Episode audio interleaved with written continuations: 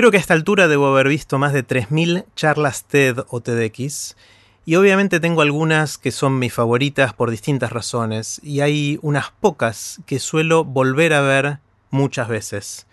Una de ellas es la que dio Eduardo Sáenz de Cabezón en TEDx Río de la Plata, creo que fue en el 2014 y que después se subió a TED.com.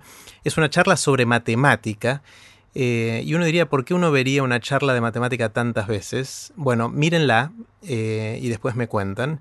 Me hice adicto a esa charla. Eh, la charla fue vista dos millones de veces o tres millones de veces. Voy a admitir que una fracción de, esas reproducciones son, mías. Hoy hablé con Eduardo Sáenz de Cabezón, charlamos largo y tendido sobre muchas cosas. Edu es matemático, es profesor de la Universidad de La Rioja en España, él es español. Eh, y junta su vida de la matemática con otras pasiones como el humor, contar cuentos y varias cosas más, incluyendo la teología. No se pierdan la conversación que estuvo buenísima, pero antes de dejarlos con Edu les cuento qué es todo esto.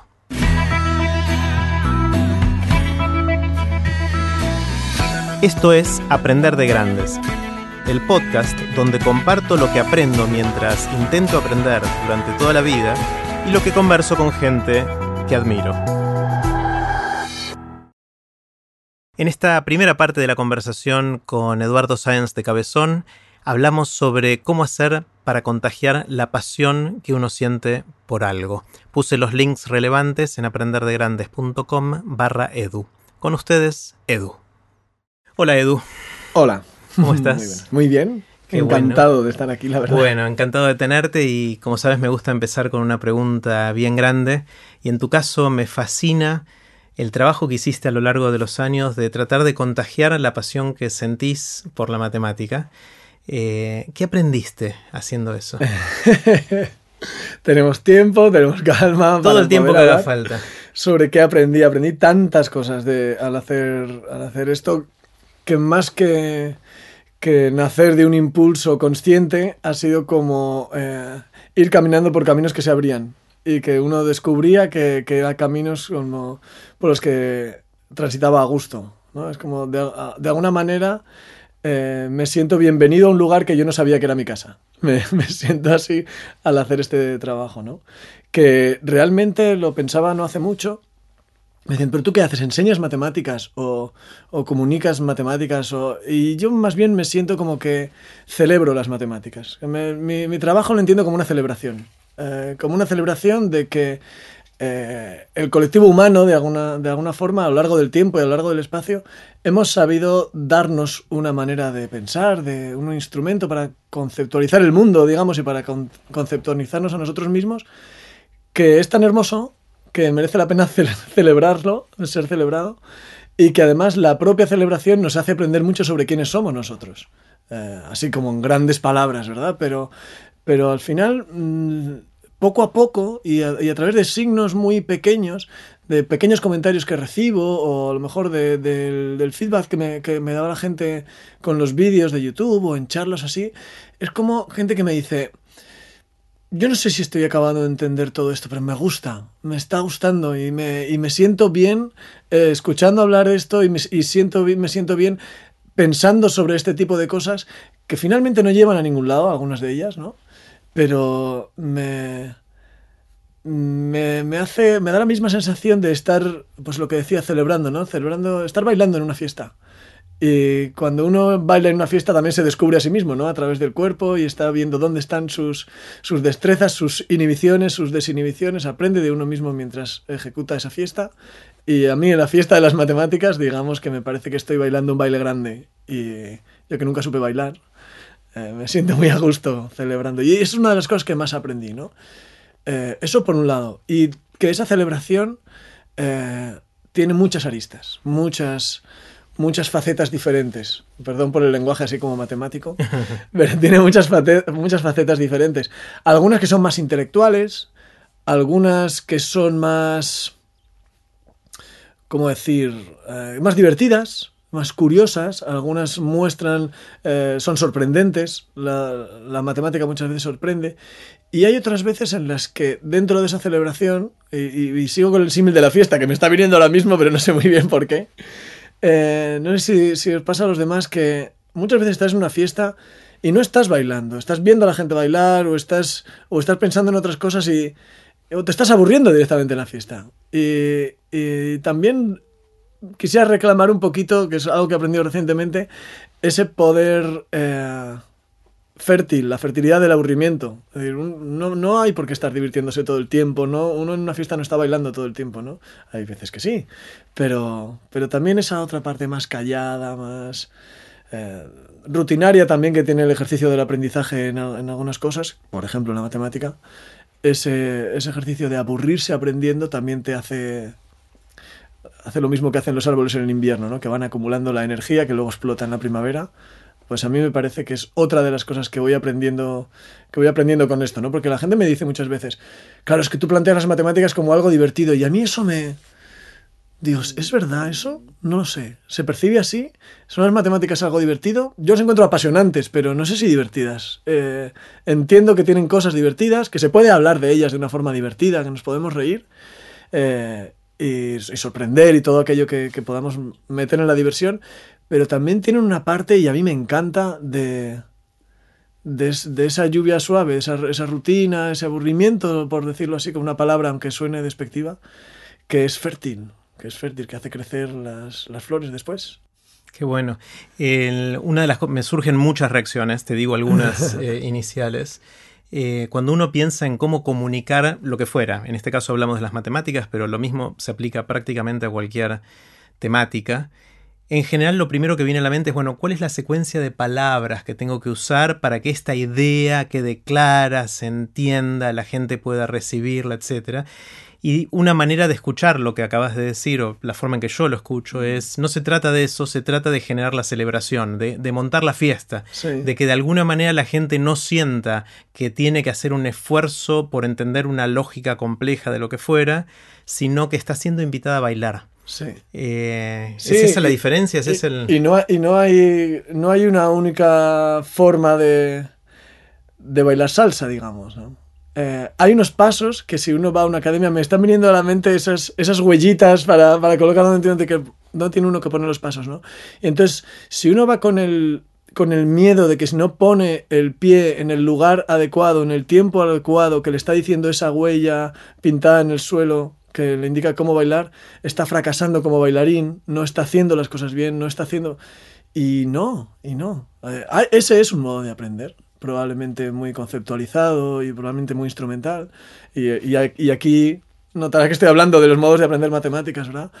Pero hay otros modos más intuitivos, hay modos por imitación a otros. No entiendo muy bien lo que estoy haciendo, pero ya siento el ritmo en mí, ¿no? Hay, eh, es es un- una forma de, de aprender haciendo o de aprender por intuición también, que por supuesto cuando la técnica se tiene, la intuición es más eh, libre para desplegarse, aunque parezca, aunque parezca contradictorio.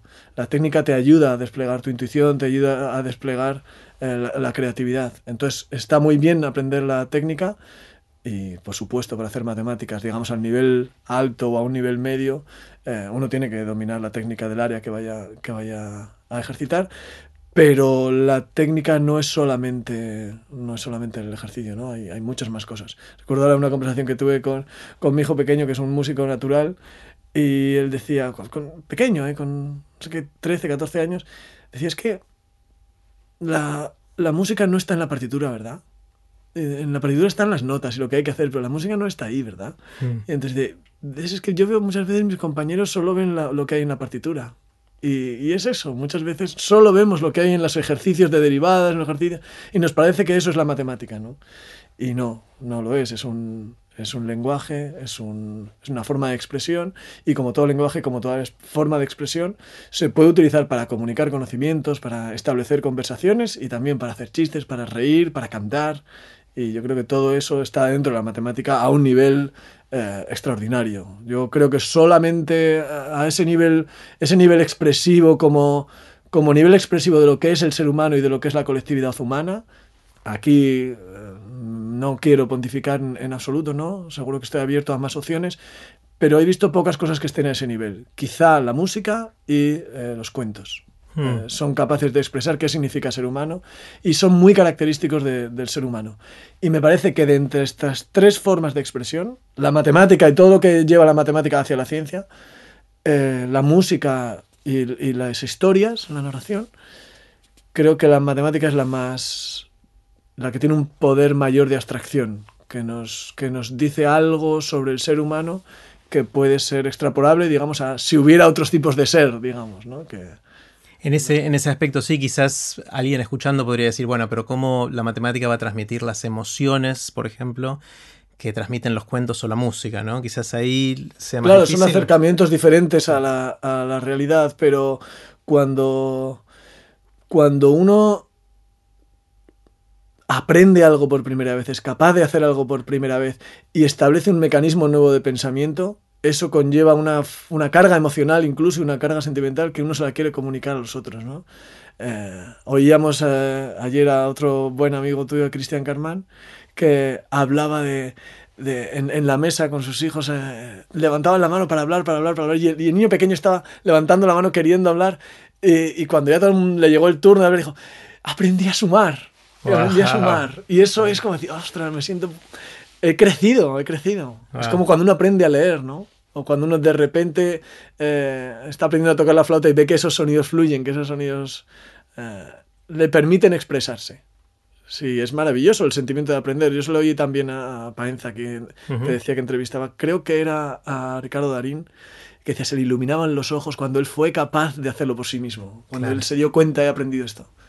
Eso es maravilloso. Sí, sí, sí. sí.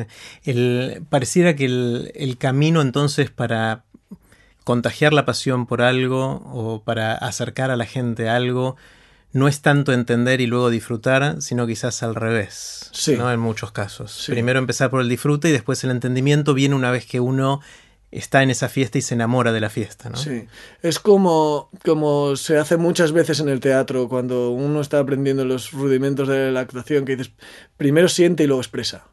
Entonces, cuando tú estás eh, haciendo un gesto de comer un pastel que te está gustando mucho, no dices, qué rico, mmm, haces, mmm, qué rico. Qué rico, o mmm, qué asco. Y entonces has creado una dicotomía. Entonces, primero sentir y luego expresar, porque la expresión eh, clarifica o es capaz de, comunicar o de elegir uno de los sentidos que tiene aquello que estás sintiendo, que normalmente tiene muchos sentidos. Entonces sí, totalmente de acuerdo. Mm. Eh, sentir y comunicar, sentir y expresar, porque es a partir de ahí cuando le permites al otro, a la otra, que participe de tu sentimiento antes de que elijáis el hilo común para establecer un significado de, eh, entonces la comunicación es mucho más rica entonces, porque uno ya ha puesto parte de sí. Claro, yo me acuerdo de chico que la gente siempre decía, tenés que aprender a hacer matemática, tenés que sumar, restar, porque eso va a ser importante para tu vida, para, para conseguir un trabajo y para, para tener independencia y ese tipo de cosas pero pareciera que ahora no pasa por ahí. Eh, obviamente hay un mínimo necesario que, necesitamos, pero la mayor parte de las cosas que estudié en el colegio después no las usé nunca. El ejemplo más típico es la fórmula para resolver la cuadrática, que eso no creo que nadie lo haya usado en su vida jamás, salvo para enseñárselo a, la siguiente generación. Así es. Eh, y queda perpetuado así de maestro, alumno, eh, de generación a generación. ¿Cuál es tu lógica de por qué la gente está bueno que se acerque a todo esto? Hombre, hay uh, dentro de, este establecimiento de la celebración, ¿no? de todos los logros que hemos conseguido, a mí me gusta decir de vez en cuando que es, tan patrimonio de la humanidad el teorema de Pitágoras como el Partenón, porque los dos nos dicen cuál es nuestra huella por el paso por este tiempo y por este espacio, ¿no?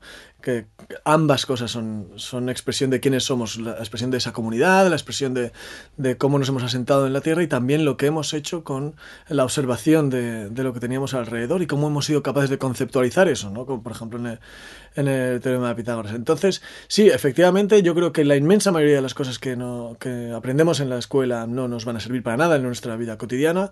Sí, servir para algo eh, significa aplicarlo directamente tal como lo hemos aprendido. ahí hay varios conceptos que, que tendríamos que acotar al menos, ¿no? ¿Qué quiere decir que algo es útil? Pues depende de la inmediatez de su aplicación. A lo mejor eh, algo está construyéndote dentro de quizá incluso a nivel neuronal, ¿no? Esas conexiones que luego tú vas a usar dentro de una estructura mayor, diferente, sí que, sin ni siquiera darte cuenta de lo que estás haciendo. A mí me gusta mucho cuando Platón en la República decía que el, el gobernante ha de estudiar, no sé si eran tres años de matemática, no recuerdo cuántos, muchas matemáticas. Y él establecía que por un lado estaba la construcción de estos mecanismos del pensamiento abstracto, que siguen siendo una de las motivaciones por las que se enseña tanta matemática en las escuelas, es decir, esas, esas habilidades que uno adquiere a la hora de ir aprendiendo las matemáticas. Pero la motivación fundamental para, para la introducción de las matemáticas en la educación en Platón era la matemática como un camino para alcanzar el bien, el bien platónico de, de, de adecuación con el mundo de las ideas.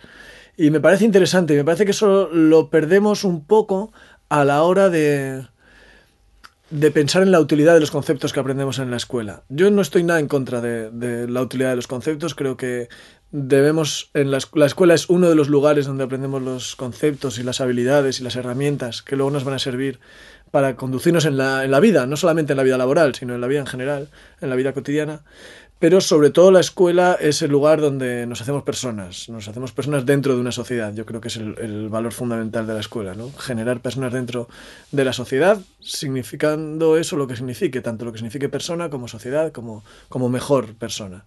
Y entonces en ese sentido me parece que hay una corriente que a mí me parece un, hasta cierto punto peligrosa y es el instrumentalizar la educación como una preparación para el trabajo futuro. Y eso, cuando eso se hace desde el poder político, digamos, desde el poder que organiza eh, la escuela y marca cómo han de ser los currículos y cuáles han de ser las orientaciones, entonces ocurre que es muy fácil caer en la tentación de dejar fuera las cosas que no tienen una aplicación inmediata para el trabajo. Eh, y hablo del latín, hablo de la filosofía y, y, en buena parte de las matemáticas. ¿no? Y sin embargo, el mundo ahora nos está diciendo que solamente la gente que, que, tiene esa capacidad de pensar un pasito más arriba, un pasito de ver las cosas con un pasito eh, más de distancia, es capaz de interpretar qué es, lo, qué es lo que podemos hacer con lo mecanizable, que es casi todo lo demás. Eh, entonces, por eso ahora eh, los filósofos están poniéndose en valor, por eso ahora, al menos en España, los matemáticos están poniéndose en valor muchísimo, porque entiendo que sí, que es un saber que no es inmediatamente aplicable, pero que genera unas estructuras de pensamiento y unas estructuras de correlación con, con, la, con lo instrumental, que si solamente tienes la mirada puesta eh, en lo instrumental, mm, te las estás perdiendo. Esta mañana me llegó un email de una niña de 18 años que está eligiendo qué carrera seguir en la, en la universidad y se debatía si seguir física o matemática uh -huh. o algo así. Y la pregunta de ella es, ¿pero de qué voy a trabajar después? Y mm, me dio un poco de ternura, por un lado. Sí. Eh, ¿Qué le hubieses respondido a ese email? Este email me llega a mí de vez en cuando también, este, este tipo de emails. Y además, dentro de mi universidad, yo eh, trabajo o colaboro en un programa de, mm, en donde llevamos la oferta educativa a los centros, a los centros educativos de secundaria de la región y entonces nos, nos hacen esas preguntas, ¿no? Y dice, uno, ¿qué criterios debe uno seguir a la hora de elegir una carrera? Pues... Eh, yo fijándome en mi propia experiencia personal es el gusto personal, donde uno más a gusto se encuentra, porque al final es lo que vas a hacer bien. Y, y bueno, pues probablemente yo podría estar trabajando ahora de, de profe en un instituto o podría estar eh, trabajando cargando camiones, probablemente podría, podría estar en, en alguna de esas cosas, ¿no? Eh, pero, o, o, o, sea, de abogado, yo qué sé, podría haber hecho unos estudios, los estudios que fuera, pero me encontraba a gusto con esto de, las matemáticas, o me encuentro a gusto con esto de las matemáticas. Entonces, un criterio es el gusto personal, yo creo que es, ese es un, criterio importante. El criterio del mercado laboral es tan inestable. ¿Cómo va a estar el mercado laboral dentro de cinco años? Cuando esta niña, cuando esta gente eh, termine sus estudios. ¿Va a ser el mismo que ahora? Seguramente va a haber muchos trabajos que ahora mismo ni existen eh, y que uno no puede de, ninguna forma prepararse para esos trabajos que ahora mismo no existen. Así que entiendo también que la motivación laboral es importante, como, como la motivación de las aplicaciones es interesante para, a la hora de enseñar, porque es una motivación buena y digamos, eh, legítima, ¿no? Y a la que hay que dar respuesta. Esa es una motivación. Y luego, eh, aunque no sea una razón o un criterio para elegir carrera, yo creo que siempre uno tiene que tener eh, esa especie de colchón mental que diga, tengo derecho a equivocarme en mis elecciones. Eh, no me da un poco de miedo que animemos a la gente a seguir el camino de su vida o a encontrar su talento. Hay múltiples caminos en la vida y hay múltiples talentos. Y casi todos ellos tienen camino de vuelta. Eh, podido recorrer un camino hasta un cierto punto y luego volver atrás. Eh, y no pasa nada, ¿no? Y sin embargo parece que estamos vendiendo un poco, vendiendo, no es la palabra adecuada, pero que estamos fomentando un poco eh, ese camino del genio que desde niño descubrió que era genio. A mí me preguntan muchas veces, ¿desde niño ya te gustaban las matemáticas? Pues no, no especialmente. No me gustaban más que otras cosas. Yo no, no me identifico a mí como un niño al que especialmente le gustaban las matemáticas, ni siquiera como un adolescente al que especialmente le gustaban las matemáticas. Yo recuerdo el, el momento de iluminación, ¿no? Cuando, cuando vi lo que eran las matemáticas, además casi podría fecharlo si voy a las, al programa de estudios de mi universidad. ¿Qué edad tenías? Tenía 18. Estaba en primero de, carrera. Además, es, pues mira, quizá podría ilustrar un poquito con mi propio camino esta idea, ¿no? Porque mm, yo hice la secundaria con buenas notas, se me daba bien estudiar, me gustaba estudiar. Además, hice un programa como más intensivo, el bachillerato internacional, que está por todo el mundo. Ahora se ha desarrollado mucho más. Entonces estaba empezando en España. Y, y yo lo hice no porque yo quisiera tener más oportunidades en el futuro, sino porque ahí se estudiaba más y a mí me gustaba estudiar. Y era en mi propio instituto, no me costaba dinero, no me costaba salir de otro lugar. Y, entonces hice eso. Los profesores de matemáticas de ese, de ese centro, los dos que me tocaron, Emilio y, Manuel, eran muy entusiastas de las matemáticas y una gente que transmitía esa pasión también por las matemáticas. Y la despreocupación por las notas, que era algo importante, porque te permitía relajarte y disfrutar de lo que estabas aprendiendo.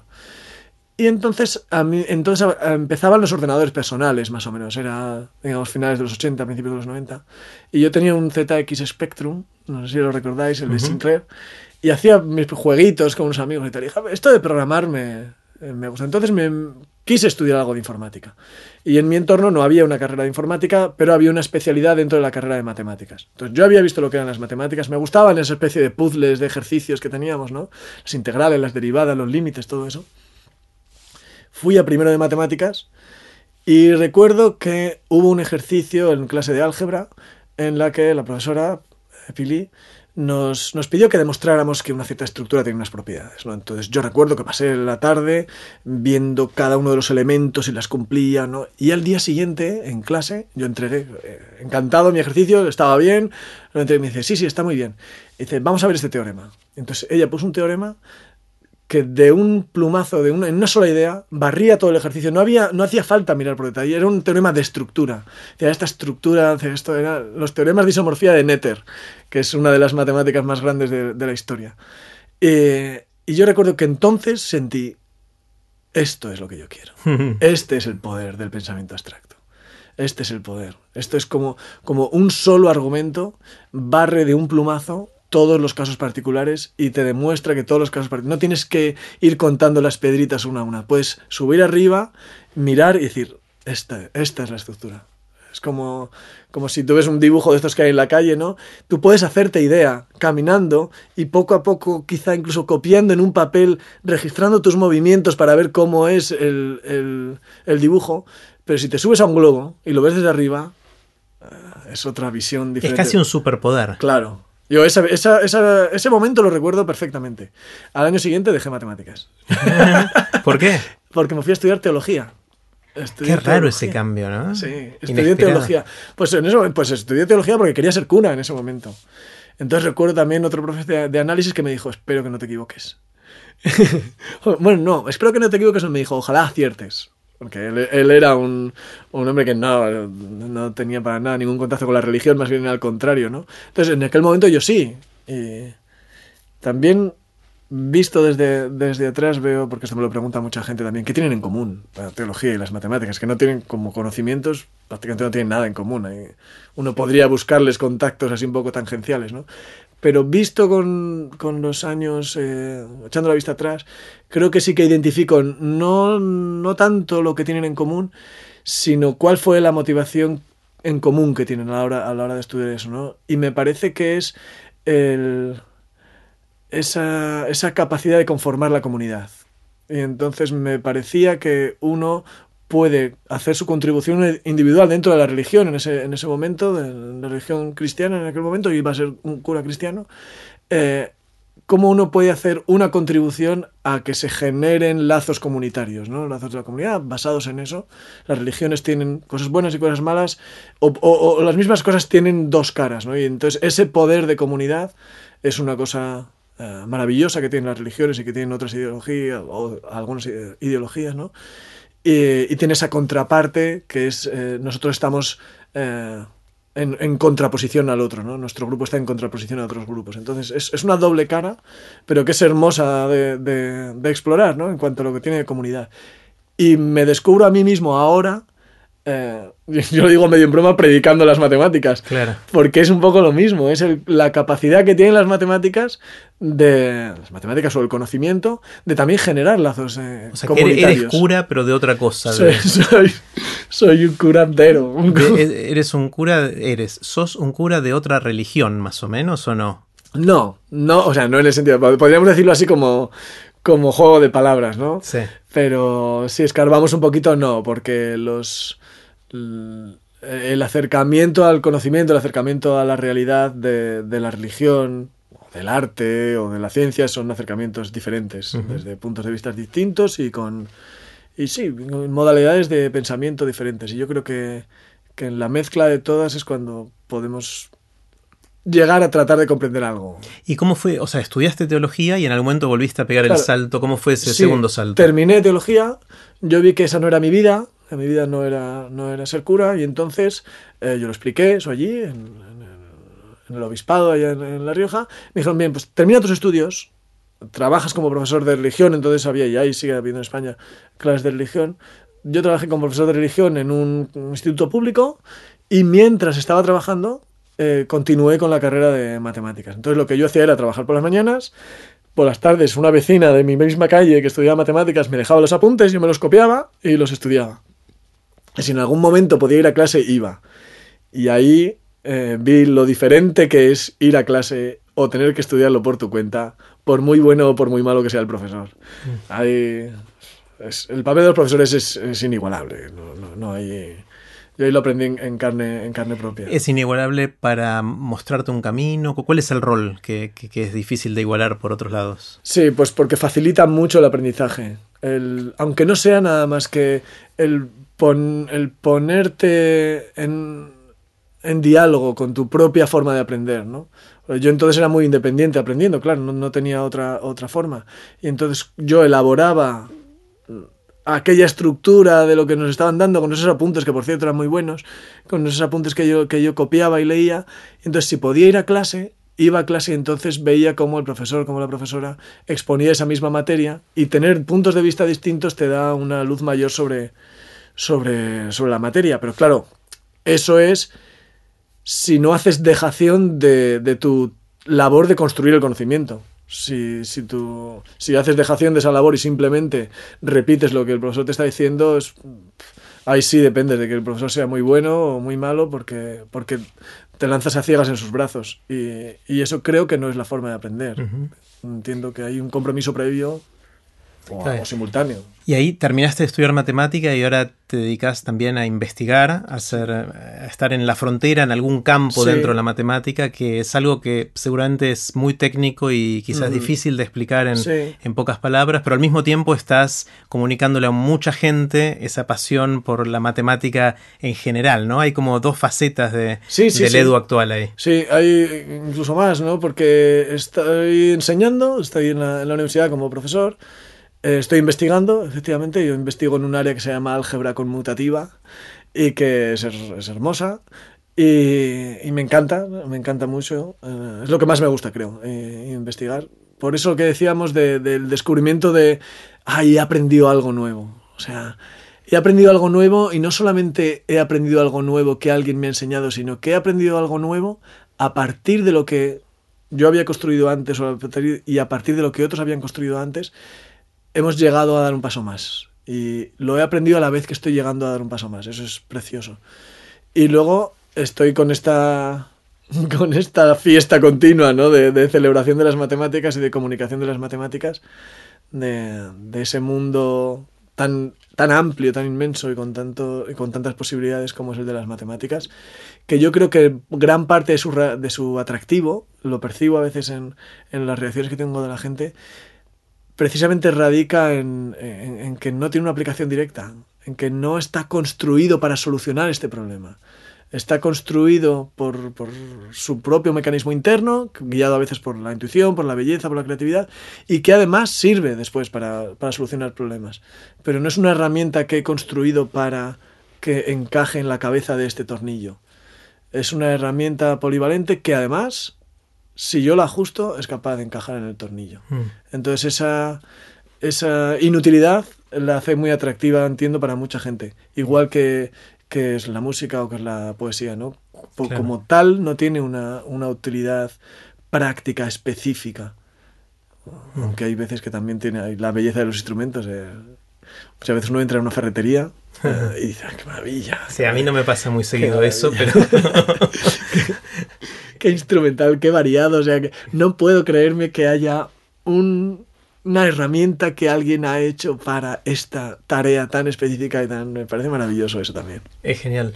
Em, una de las cosas que, me fascina es cuando, cuando explicas y contás algún concepto. Así terminó la primera parte de la conversación con Eduardo Sáenz de Cabezón. Puse los links relevantes en aprenderdegrandes.com barra edu.